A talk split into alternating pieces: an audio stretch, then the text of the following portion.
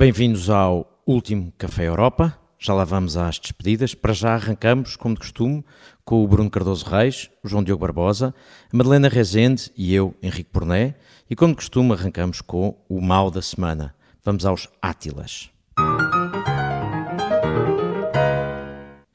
E o primeiro Átila pode ser meu, é um clássico, é um reincidente e é provável que uh, não vá melhorar nos próximos tempos. Orban foi, uh, Viktor Orban foi à China uh, participar na iniciativa chinesa de celebração do seu Belt and Road Initiative, que é no fundo o programa da China para se ligar aos vários países do mundo, sobretudo aos chamados em vias de desenvolvimento ou em desenvolvimento e fazer a sua cooperação com alguns interesses.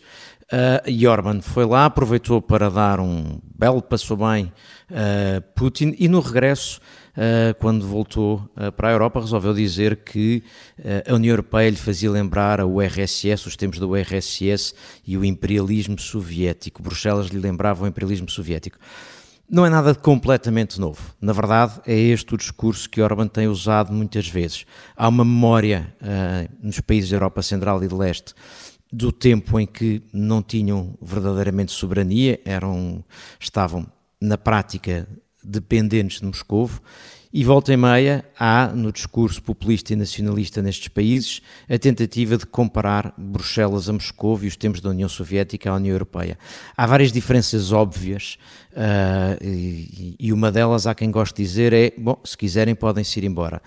O meu ponto é, eu não gostava que a Hungria se fosse embora, assim como não teria gostado que a Polónia tivesse ido embora. Gosto muito mais da notícia de Tusk ter ganho na Polónia e gostava de um dia ter uma notícia positiva de um bom.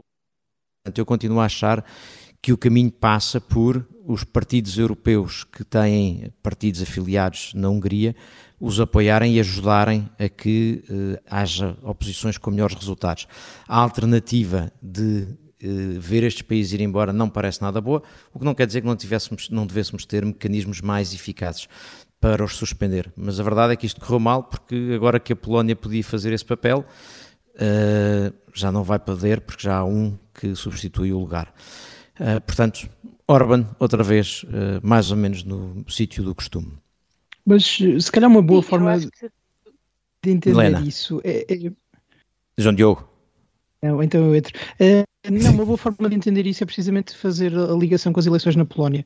Um, Orban tenta sempre uh, mostrar-se como um grande líder do movimento liberal internacional, nem sequer só europeu. Uh, mas a verdade é que uh, as urnas não têm corrido muito bem a esse movimento. Já não estamos em 2016. pode ser que Trump nos traga uma surpresa. E a propósito disso, Trump ontem dizia que Orban era um grande líder da Turquia. Enfim, é, confundiu o país que Orban governava e isso também ajuda a perceber de facto qual é que é a verdadeira dimensão uh, de Orban com os seus aliados internacionais, mas de facto é uma proposta que eleitoralmente já foi mais popular, um, que mesmo na, na, Hungria a vitória eleitoral recente não foi um, a vitória que se esperaria e que já aconteceu de outras vezes. E, portanto, Orban também sente que dentro da União Europeia os caminhos para a sua visão do mundo estão a fechar-se. Meloni nunca lhe deu grande atenção, contrariamente ao que se podia esperar, e, e namora muito mais o centro-direita que Orban. Um, e, portanto, parece-me que também há aí uma, uma dinâmica de uh, animal encurralado que tenta, portanto, ameaçar a União Europeia. Ao mesmo tempo, Orban nunca se mostrou disposto a abdicar de fundos europeus, leva essas questões muito a sério, suspender fundos é a grande criptonite do governo do Fidesz e, aliás, é duvidoso que um governo do Fidesz, pelo, pelo seu controle dos aparelhos do Estado e da economia, conseguisse sequer sobreviver fora uh, da União Europeia, porque simplesmente não haveria financiamento, não haveria capital para o sustentar. E, portanto, Orban tem sempre essas declarações e esses momentos simbólicos, mas quando importa, vota a favor de sanções à Rússia, uh, acaba por concordar no Conselho Europeu eh, e tudo, tu, todas essas declarações são apenas uma forma de votar de, de acordo com o Conselho Europeu. E de manter a, a, a pressão, o conflito interno. Madalena? Era exatamente mesmo, estávamos alinhados, exatamente essa ideia de que sem a parceria da Polónia, Orban tem realmente que dar um pouco à manivela, não é? Para fazer uh, cada vez, enfim, desta, nesta nova fase, uh, a voz da extrema-direita bem ouvida. Uh, e esta é, foi uma boa maneira de o fazer. Mas é, realmente a Hungria tem os, os, países do leste genericamente adotaram, digamos, uma postura completamente eh, contrária à de Portugal, que é interessante, que é Portugal acha que para receber fundos tem de ser o bom aluno, tem de ser o bem, o bom, o bem comportado, não é? E, e realmente estes países mostram que isso, essa teoria é completamente falsa.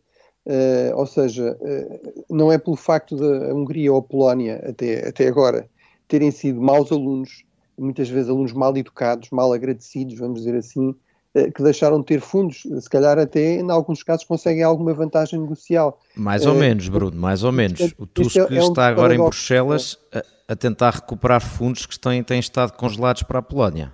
Sim, sim, é, é uma simplificação, ou seja, houve aqui alguma retaliação uh, por causa de violações concretas da, digamos, da, da, da questão do, do, ordenamento jurídico interno, constitucional, mas não propriamente por fazer este género de declarações. Portanto, eu acho que, uh, obviamente, a minha simpatia aqui com o Orban é zero, não é? Portanto, uh, é uma fotografia lamentável vê-lo alegremente, portanto, se virmos a fotografia desta cimeira da, de Pequim, ele está exatamente colocado entre o, entre o Putin e o Xi, que estão obviamente na linha da, portanto, na, na, na, fila da frente, não é? Até, até na, na, no próprio ritual, eh, todo este discurso sobre o velho Império Soviético e o novo Império de Bruxelas é absolutamente patético, porque se, se há uma ordem em que, em que o, uh, digamos, uma lógica imperial vai por você, será uma ordem dominada pela China e pela Rússia. Uh, nesta cimeira, uh, mais uma vez, isso ficou evidente na entrada, digamos, para a frota do grupo, portanto, abrem-se as portas e, e, surge Xi Jinping e Putin lado a lado, e depois à distância atrás vêm os, os súbitos, vêm os outros, não é? Portanto, os, os dois grandes os impérios e depois vêm, vêm os outros. Portanto, realmente é, é uma retórica ridícula, pateta. Agora, isto mostra que há alguma margem para não ser sempre o bom aluno, uh, que há alguma margem realmente para a diplomacia portuguesa, por exemplo, ser mais assertiva na afirmação dos seus interesses e prioridades em, em Bruxelas. E esta analogia, um esta analogia pode vir daquela atividade da Presidente von der Leyen andar a cortar o Charles Michel de todas as fotografias oficiais. Eh, por esse é... lado é um bocadinho União Soviética. É um bocadinho... E, a não, e a não lhe abrir a porta, não só, corta, não só corta como não lhe abre a porta, não o convida para alguns eventos. Bom, mas João Diogo, como é que te ligas esse teu otimismo? Eu custa-me ter dito otimismo e João Diogo na mesma frase, mas aconteceu uh, com o teu Átila, um novo partido na Alemanha. Sim, é verdade. Apesar de uh, a forma, ou a, fórmula, aliás, do, do, populismo de Orban estar a ser menos popular, um, aparentemente na Alemanha uh, acredita-se que uma fórmula semelhante pode resultar à esquerda.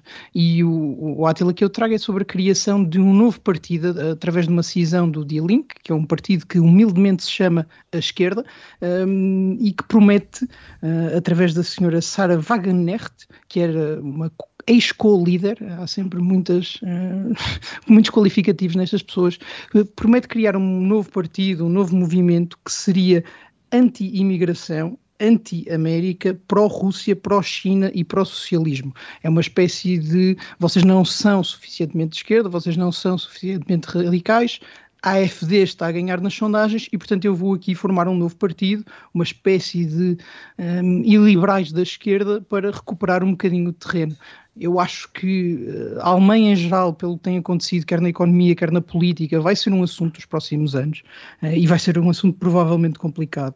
Nós vemos nas sondagens o, o SPD, que lidera o governo, já vai nos 15%, eh, já foi ultrapassado pela AFD, está quase a ser ultrapassado pelos verdes. A, a, a atual coligação de governo estará tudo somado por volta dos 30% e, e há de facto uma mudança uh, cultural na sociedade alemã que eventualmente vai implicar uma mudança política e uh, a senhora Wagner acha que vai ser o seu partido, uh, que também gosta muito de teorias da conspiração e coisas desse género, a trazer uma espécie de AFD da esquerda e a recuperar o lugar da esquerda na Alemanha. Não são boas notícias, fundo... acho que sim.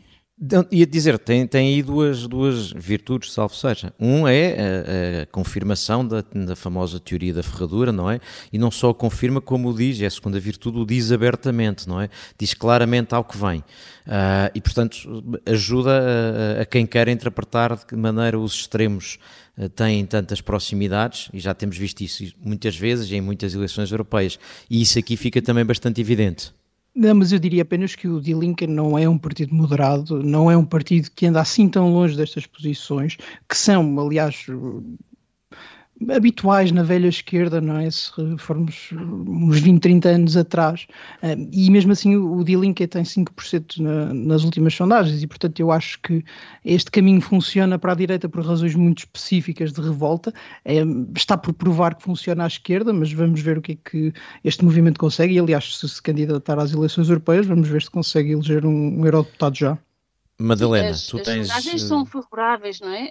As, as sondagens mostram, enfim, eventualmente, não sei qual é a fiabilidade, mas 27%. Obviamente, isto é um efeito surpresa, mas é de facto verdade que a, que a Sara Wagenknecht tem de facto uma. É difícil, não é? O nome? É muito difícil. Até para a Madalena. Exato. É, é, é, um, enfim, é uma figura pública das mais conhecidas uh, da, da, da, Alemanha Oriental, da, da, da, antiga Alemanha de Leste, e que é, é, casada com Oscar Lafontaine, outra figura, uh, enfim, tradicional da esquerda. As fábulas, sim, sim. As fábulas. Não, e, não, e, que fundou, é... e que fundou o D-Link precisamente, não é? Vindo, ou melhor, que se juntou Exatamente. quando se fez o D-Link, vindo do SPD, vindo da ala esquerda do SPD.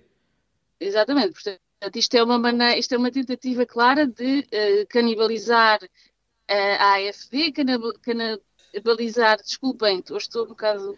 Uh, uh, Canibalizar.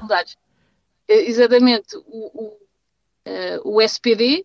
Uh, e o próprio de Lincoln, não é? Portanto, é, é provável que este, estando, estando os três, uh, enfim, baseados nesta identidade, mais, mais o, o de Lincoln e o AFD na identidade da, da Alemanha Oriental, eu acho que há, há, há a possibilidade deste, deste partido ter, ter sucesso, o que é preocupante, obviamente.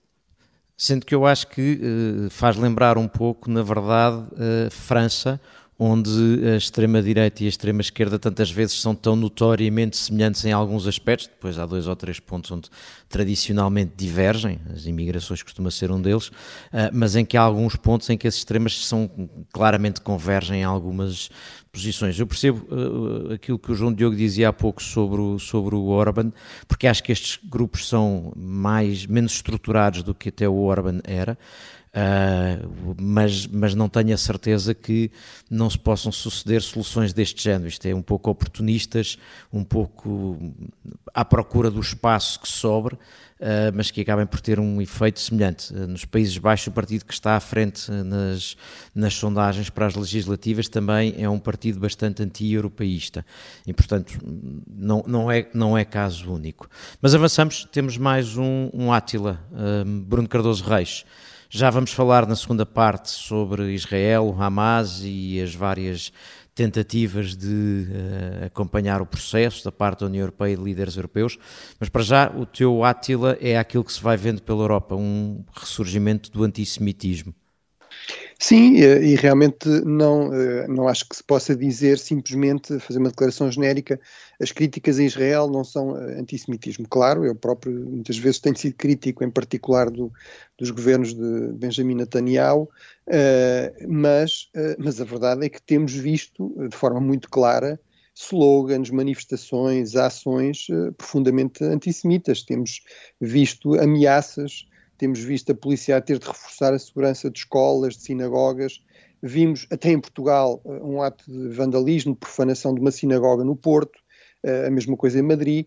Eh, por exemplo, na Grã-Bretanha, que eu sei que não faz parte da União Europeia, mas é a Europa, a polícia diz que aumentou em mil por cento os atos antissemitas, as ameaças antissemitas, e portanto esse é realmente um problema muito sério, e portanto as mesmas pessoas que dizem não podemos confundir a Palestina com o Hamas, não podemos condenar eh, eh, os palestinianos por causa das atrocidades do Hamas, depois aparentemente têm grandes dificuldades em reconhecer que há aqui um problema e que também não se pode, no fundo, culpar todas as comunidades judaicas por aquilo que se acha que está mal nas ações do, do Estado de Israel ou do atual governo de Israel ou na forma como a campanha militar contra o Hamas está a ser conduzida por, por Israel. E, portanto, acho que esse é um, é um problema muito sério e que negar o problema só vai alimentar o problema e, e eh, no fundo, acho que é, é, fundamental denunciar isto, combater isto, contrariar isto. O, que mais faltava, acho que isso é, devia ser evidente para qualquer pessoa de bom senso, era que, a par de um conflito no Médio Oriente, tivéssemos um conflito por cá,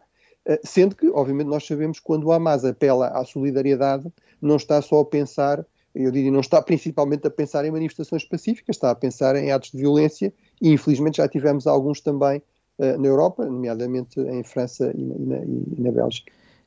Era por aí que eu queria, que eu queria começar. Uh, há, há, duas coisas. Uh, se calhar ainda antes, Bruno, para, para, reforçar o que tu dizias, eu acho que uma das provas daquilo que tu dizias é que, com frequência, quando há demonstrações contra uh, Israel na Europa não é enfrenta às embaixadas, aos consulados, uh, é regularmente uh, com grafites nas sinagogas, atacando sinagogas ou, ou, atacando judeus, locais de culto de judeus, locais de, de reunião de judeus, e portanto isso é absolutamente, isso torna absolutamente evidente o que é que para quem tem esse discurso e esta atitude está em causa.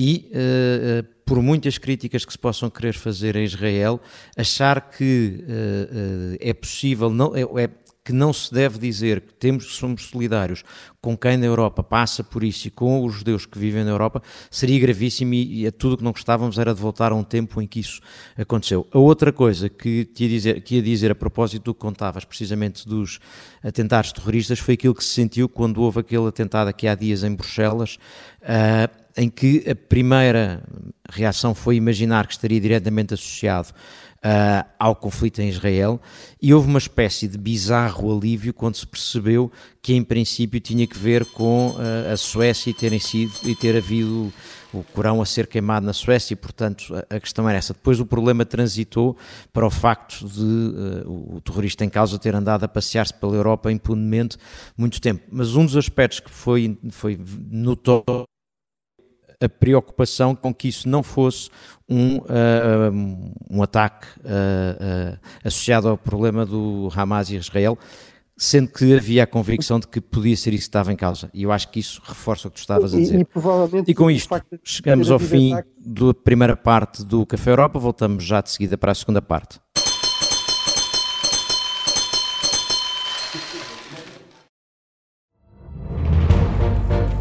Esta é a história do padre obcecado com a infiltração do comunismo na Igreja que tentou matar o Papa em Fátima.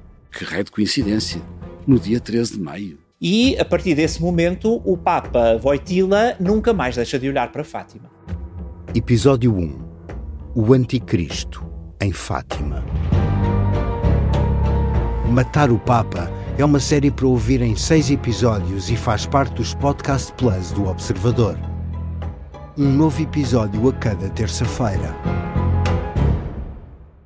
Os assinantes do Observador têm acesso antecipado a todos os episódios desta série, já disponíveis em observador.pt. Os Podcast Plus do Observador têm o apoio da Kia.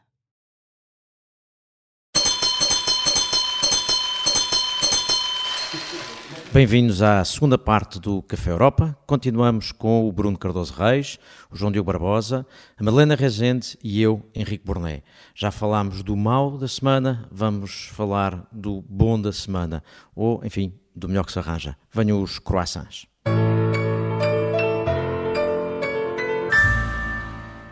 E já lá vamos ao melhor que se arranja, porque talvez não seja assim tão bom o que temos de, coração, de um dos corações adiante, mas começamos, Bruno Cardoso Reis, está quase a entrada da Suécia na NATO, parece, enfim, faz lembrar que há umas dezenas de anos em Portugal tentar arranjar um telefone, era igualmente difícil.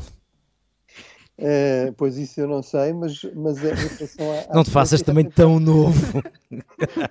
Tinha de aproveitar, tinha de aproveitar. É, mas uh, o, o, em relação à entrada da Suécia na, na NATO, realmente parece que é desta, mas teremos realmente de esperar. Espero que seja desta, obviamente. o croissant é que pelo menos se deu mais um passo, ou seja, o, o presidente Erdogan da Turquia enviou a lei de retificação da adesão para o Parlamento. O Parlamento aparentemente já agendou uh, essa, essa, essa, essa ratificação e, portanto, a expectativa é que, provavelmente nos próximos dias, uh, venha uma, uma, notícia positiva do lado da, da Turquia.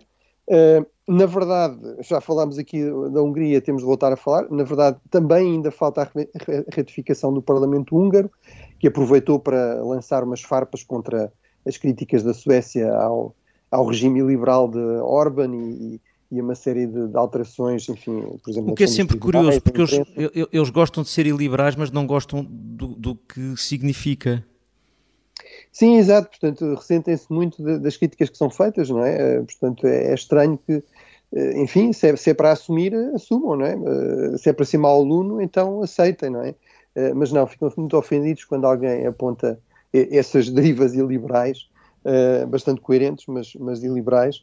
E, portanto, pronto, sobretudo acho que é, é importante que tenha, que tenha avançado. A minha expectativa é que se avançar na Turquia, a Hungria, como também já, já referimos anteriormente, acabe por depois entrar em, em, linha, ou seja, não, não esticar demasiado a corda, ter alguma noção também do seu real peso uh, no contexto europeu, e portanto acho que isso era realmente bastante importante, acabar aqui com este uh, limbo, uh, e acho que era uma derrota estratégica importante da Rússia, também no momento em que isso é importante, não é? Passar essa mensagem que realmente, neste aspecto, como em, muitos outros, a, a, decisão de Putin de invadir a Ucrânia foi desastrosa do ponto de vista dos interesses estratégicos da, eh, da Rússia. Eh, era supostamente um dos grandes objetivos era travar a NATO, não é? Travar a perigosa expansão da NATO. Na verdade, acabou com mais dois membros na NATO e bastante mais poderosos, ricos, bem armados do que é uh, o caso da, da Ucrânia, que são a Suécia e a Finlândia, e países que obviamente estão muito próximos da Rússia, e no caso da Finlândia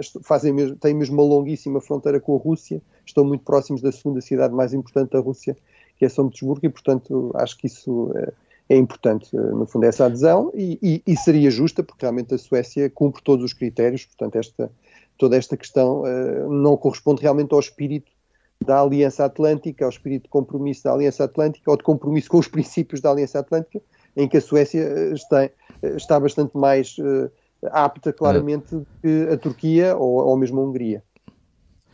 E, e, e, a propósito da Hungria, apesar de tudo, uh, a Hungria tem sido um, país aqui bastante problemático, mas olhando para o que tem acontecido uh, durante a guerra da Ucrânia, não continua a fazer sentido recordarmos que é preferível que esteja na NATO, mesmo que esteja a criar estes problemas. Eu acho que esse ponto também é um ponto que é sempre relevante recordar, apesar de tudo. Sim, é um aliado problemático, mas muito importante em termos geoestratégicos, tem uma posição realmente fundamental nomeadamente para o controle do acesso ao, Mar Negro, que é um dos palcos desta guerra. É? E esse aspecto é, é, relevante. Bom, avançamos para outro croissant, uh, é meu, uh, e é assim uma espécie de. Como, é um croissant não tanto pelo conteúdo, mas porque é uma preocupação uh, da União Europeia, eu acho que é uma preocupação consciente. Ou seja, a Comissão Europeia nesta semana está a fazer duas coisas. Primeiro apresentou enfim, as suas contas ao que é o impacto do IRA, o Inflation Reduction Act, que basicamente, para aquilo que nos interessa, é um gigantesco pacote de subsídios às empresas para americanas ou que estejam na América para as indústrias verdes, uh, cerca de 370 mil milhões de euros, uh, e a União Europeia, no fundo, tem estado a acompanhar e a ver o que é que está a fazer bem ou mal, ou pode fazer bem ou mal. Nós já temos discutido aqui várias vezes o risco que isso traz de criar, uh, uh, pôr em causa o mercado interno para uh, criar oportunidades de, subsídio, de competição de subsídios, mas a verdade é que há um conjunto de iniciativas, ou seja, a ideia de que não é possível dizer que não se está a fazer nada, desde o Net Zero Industry Act ou Critical Raw Materials Act a uma coisa que, chamada STEP, que pretende ser uh, um, o embrião de um fundo soberano. Uh, há um conjunto de iniciativas e, e, eu diria, eu acho que há riscos de serem um, desequilibradas, há riscos de uh, não termos Portugal os mesmos benefícios com estas eh, iniciativas, mas há uma coisa que me parece ser relevante, que é, é uma tentativa de estar a responder. E eu acho que isso significa que a União Europeia percebeu, uh, e já lá vamos se calhar a seguir falar um bocadinho de geopolítica ou não, percebeu que há aqui uma dimensão de competição económica, mesmo com o seu parceiro uh, geopolítico mais próximo, e isso não pode ser esquecido. E isso parece-me um aspecto relevante. A propósito disso, Outra, outra das iniciativas da União Europeia de que o João Diogo tanto gosta, uh, o, o, Gateway Europe, que mete o Team Europe e tal, está reunido esta semana em Bruxelas, ou seja, de um lado europeus, alguns líderes, outros nem tanto, uh, e alguns países terceiros. É uma espécie de Belt and Road Initiative europeia. Uh, e aqui é relevante, uh, de novo, não dá todos os resultados. Uh, a União Europeia apresenta, fala mais dinheiro do que aquele que de facto tem, isto é muito alavancado depois em investimento privado, mas é sinal de que se percebe o que é que se está a passar. Eu acho que o croissant é sobretudo para isso. Está-se a perceber o que é que se está a passar. Não acho que esteja garantido que esteja no caminho certo, mas está-se a perceber o que se está a passar. E isso é eh, a razão do meu croissant. João Diogo, não sei se o Sim, teu... não entrava aqui porque eh, este, esta semana saiu um artigo interessante no South China Morning Post, que não é um órgão oficial chinês, que explorava um bocadinho a história do Global Gateway, de como mesmo dentro da comissão nem sempre foi fácil perceber o, o, que é que funcionava em termos de competição com a China e o que é que podia irritar a China uh, ao ponto de piorar muitas relações. E a verdade é que a União Europeia parece ter uma política chinesa a cada ano. Já tivemos um acordo de investimento chave na mão, agora estamos a competir arduamente um, através de comunicados, uh, mas a verdade é que a Comissão Europeia, em particular, que é quem trata destas matérias mais técnicas, parece ainda não estar equipada, uh, suficientemente equipada para o novo mundo um, dos subsídios, das destruções do mercado um, e da capacidade de ter uma política, vamos dizer, industrial, entre aspas. Um, a esse propósito, também esta semana, o, o Jake Sullivan, que é o Conselheiro de Segurança Nacional do Presidente Biden, escreve um artigo extenso na, na Foreign Policy a explicar um bocadinho qual é que é a doutrina Biden e um dos elementos fundamentais é de precisamente de incentivar uh, a vertente doméstica, incentivar a economia nacional através de subsídios, onde se inclui o, o IRA, um, para ter uma posição externa mais forte. Parece-me que, quer em relação aos Estados Unidos, quer em relação à China, a União Europeia ainda não tem sequer o quadro institucional certo para perceber como é que podemos um, competir neste mundo menos liberalizado e ao mesmo tempo assegurar que há alguma coisa dentro da União Europeia. Um, nós sabemos que de, desde o tempo da discussão sobre os campeões, um, se calhar não vai haver possibilidade de dar grandes subsídios a Portugal, mas se calhar vamos ter de investir muito na França ou na Alemanha e é sempre muito mais difícil justificar isso. Acho que quer do ponto de vista político, quer do ponto de vista técnico, Bruxelas ainda não está preparada para esta discussão, apesar de todas essas iniciativas. Eu tendo a concordar sim, sim, eu... um pouco com, com, os dois, ou seja, uh, acho que é importante reconhecer que alguns passos foram dados, mas é importante reconhecer que ainda falta dar outros, e por exemplo, e ligando com este último ponto, uh, uh, por exemplo, a questão do lítio. Portugal aparentemente tem reservas que seriam suficientes para abastecer a Europa durante décadas. É um uma das matérias-primas críticas que está identificada como vital nesta transição energética e onde a União Europeia tem grandes déficits e grandes dependências, por exemplo, em relação à China. Mas, por, exemplo, há aqui um modelo bem, bem pensado e eu aí acho que podemos fazer copy-paste, por exemplo, daquilo que o Chile está a fazer, até com o apoio europeu, para convencer as pessoas em Portugal que se pode fazer isto uh, sem estragar completamente o ambiente, que se pode fazer isto criando riqueza na zona onde os recursos são extraídos, ou seja, investindo não só na extração, mas na refinação e depois na fabricação de baterias, ou seja, no fundo concentrar o máximo de valor uh, na zona onde, onde, onde, no fundo, estes recursos estão a ser explorados. Há, há, margem para isso, isso é permitido pelos regulamentos. Há dinheiro europeu para isso tudo ou é só dizer que precisamos... E a orientação política. E, e, se há orientação política para isso ser feito uh, uh, numa perspectiva aí sim também europeia, ou seja, não é só o dinheiro que também é preciso, Uh, mas haver a ideia de que isso é o teu contributo europeu e não achar que vai ser tudo feito em França, em França e na Alemanha e, e, e é esse o caminho. Eu acho que este é um exemplo ótimo, acho que é um, um, ótimo exemplo do que poderíamos fazer, onde poderíamos liderar um pouco, assim como na questão de algumas uh, produção industrial feita com energia com custos mais acessíveis, feita no sul da Europa com tecnologias novas e portanto há caminhos, não, é? não são só subsídios, nem é só França e Alemanha, mas acho que é, não temos ainda a certeza do caminho, mas o caminho é claramente muito diferente. Mas temos que avançar porque temos mais um prémio, Madalena Rezende, uh, e com o teu prémio, uh, o teu croissant uh, Emmanuel Macron, vamos inaugurar aqui, o, inaugurar para, esta, para hoje, o tema do, um, do, de Israel e Palestina e a Hamas. Portanto, venha o teu croissant Macron porque Uh, creio que a Madalena está em miúdo. Eu acho que. Eu, eu, acho que eu posso dar o prémio a Macron para ser mais giro. Então, exatamente, será um inédito. A Madalena já re, regressa, mas podes dar tu, eu também acompanharei em parte, certamente. Uh, não, eu acho que, que Macron tem, tem, tido uma grande postura neste assunto tão complicado. Aliás, uh, um bocadinho ao contrário do que aconteceu com a Ucrânia, um, e num assunto que é muito mais complicado do que o da Ucrânia, Macron tem sido, desde o início, uma voz clara, uniforme e ao mesmo tempo ponderada nesta questão.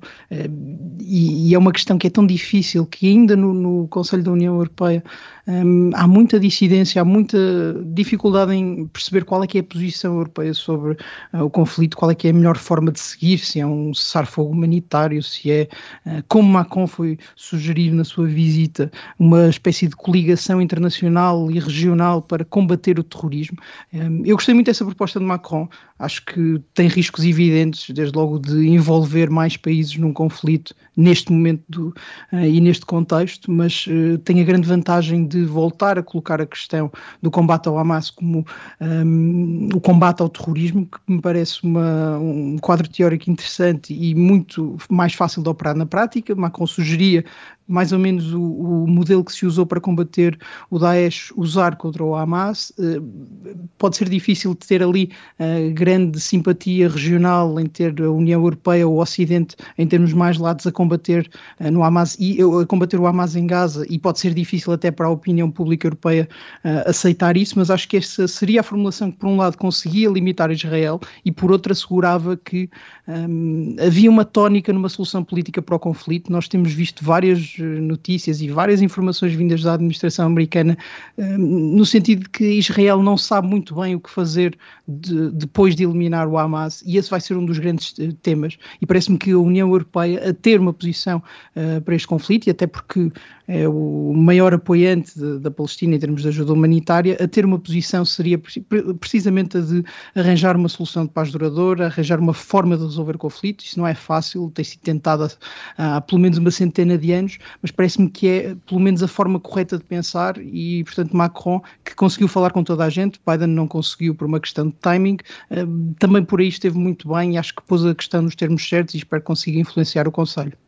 Eu, eu, eu acompanho eu acompanho e a Madalena uh, neste, neste um, croissant, porque eu acho que Macron, no fundo, entra aqui com, com uma estratégia que toca em três pontos e consegue resolver um pouco aquela questão que tem parecido difícil de falar desta situação que está a ocorrer agora e falar da questão de fundo sem ter que pôr um mas ou um i ou juntar os dois temas. Eu acho que Macron consegue, no fundo, o que está a tentar fazer é tentar reunir parceiros, não só ocidentais, mas pelo menos alguma anuência de parceiros regionais para derrotar uh, o grupo terrorista Hamas, ou, enfim, talvez mais realisticamente, deixar Israel tentar derrotar o Hamas, porque parece-me que não veremos do ponto de vista no terreno, ninguém está a pensar em mais do que isso, mas depois, ao mesmo tempo, acenar com uma perspectiva renovada para a Palestina, sem Hamas e sem, ser, sem, ter, sem ter Hamas incluído, e ao mesmo tempo uh, terceiro aspecto importante, fazer, tal como os Estados Unidos fizeram, um aviso aos atores regionais que são desestabilizadores, o Iémen, sobretudo o Irão, uh, e a sua intervenção uh, através do Hezbollah e, portanto, colocando o Líbano na, no, na potencial linha de fogo, consegue, ao fazer isto, uh, mostrar que, apesar de tudo, tem uma posição de força, uh, em relação a esses países, tem uma oferta a fazer, uh, a tentar fazer aos países da região e tem alguma coisa a dizer a, Israel. E, portanto, parece-me que sim, que vai por esse caminho. O resto da Europa não ter uma posição. Bom, a União Europeia, os Estados-membros da União Europeia não têm uma posição fechada e, e de acordo uh, quanto ao tema. E, portanto, enquanto não, não conseguirem olhar para isto com uma percepção comum, não me parece que vá que seja expectável que a União Europeia seja um ator extraordinariamente relevante, ou mais do que isto. É, é o que é. Não, não acho que isso seja trágico, é o que é. Bruno. Não sei se a Madalena já... Eu exatamente tenho essa ideia de, de dar este croissant Macron por ter conseguido uma, ah, uma linha justa entre ah, Ursula von der Leyen e António Guterres uh, e aparentemente ter sido o, enfim, ao lado de Biden, né? penso que os americanos estão a fazer de facto também um trabalho, uh, enfim, muito sério em evitar uh, uh, que, o, que, o, conflito se alastre à região. E, e, a fórmula de Macron, enfim, é uma fórmula que consegue uma certa independência de, de, de, dos Estados Unidos e nesse aspecto também, enfim, é, é, é um clássico da, política externa francesa, mas consegue de facto uh, encontrar aqui dois pontos, uh, exatamente a luta contra o terrorismo num contexto regional, que sempre interessou à França, e, uh, e não se deixar de, de, lado a ideia de retomar um, um, um, processo de paz.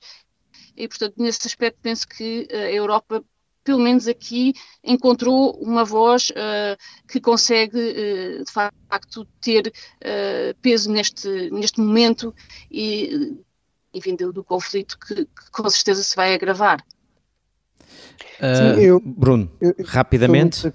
Sim, mas sobretudo este ponto fundamental que é uh, o, uh, o, os países europeus, os Estados Unidos, têm de passar esta mensagem que é para manterem alguma influência sobre Israel, para conseguirem conter a resposta militar e para conseguirem também pressionar no sentido de se avançar para uma solução política que vá para além das soluções securitárias que Benjamin Netanyahu tem privilegiado nos últimos anos e, e que levaram, no fundo, a este, a este beco sem saída, que também contribuíram para alimentar esta, esta explosão, uh, no fundo tem, tem de facto mostrar que percebem que o Hamas é uma ameaça para Israel. Não, é uma, não foi uma ameaça a 7 de outubro, continua a ser uma ameaça.